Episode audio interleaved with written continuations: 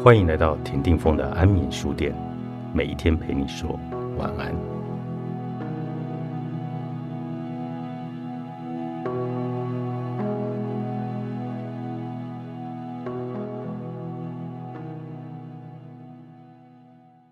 会紧张是一件好事，很多时候人们会因为自己容易紧张而紧张。如果在没有任何紧张情绪的一个状况下，参加演讲或者采访，你就会像一颗微爆弹。就算你很紧张，也不代表你不会有好的表现。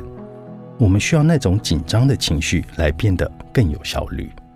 曾经身为纽约一家小型电视台的一名年轻记者，我有幸采访了一位传奇的舞台剧和电影演员海伦·海斯。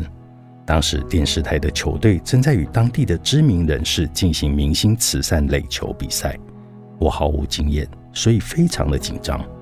但能够坐在海斯女士旁边的休息区，我还是非常开心。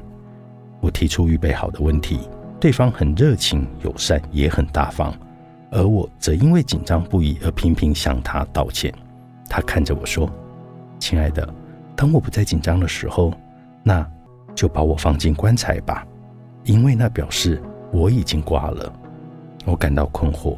这一位在聚光灯下闯荡半个世纪的知名实力派演员，怎么还会紧张呢？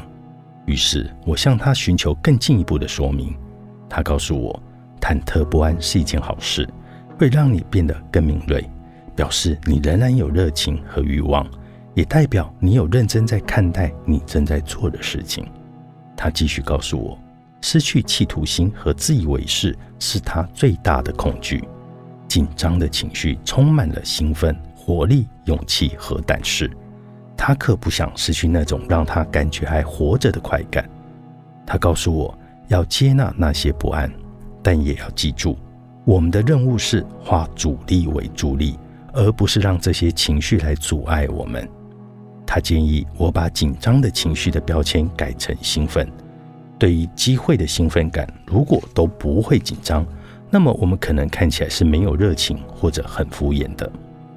我宁愿坐在观众席上听一位有点紧张的演讲者说话，也不愿听一位平淡、死气沉沉、只想快点讲完的演讲者说话。所以，请记住，就算你很紧张，也不代表你不会有良好的表现。很多人尽管紧张，也能够成大事的。千万不要把自己和失败画上等号。不要一天到晚在谈论他们，也不要一直去想，请转身远离他们。不管他们是什么，我们经常背负着失败，就像一堆沉重的重物在后方拖累着我们，拖慢我们的步伐，令我们疲惫不堪。我们无法改变过去，覆水难收，那又何必一遍又一遍在脑中重温呢？放手吧，对他们释怀吧，继续向前进。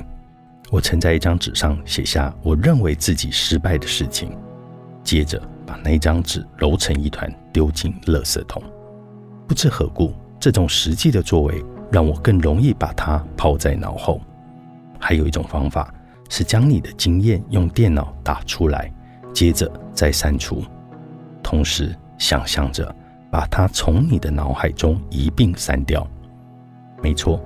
我们可以应该从错误中汲取教训，但如果不断的去重温它，它们将成为路障而不是道路。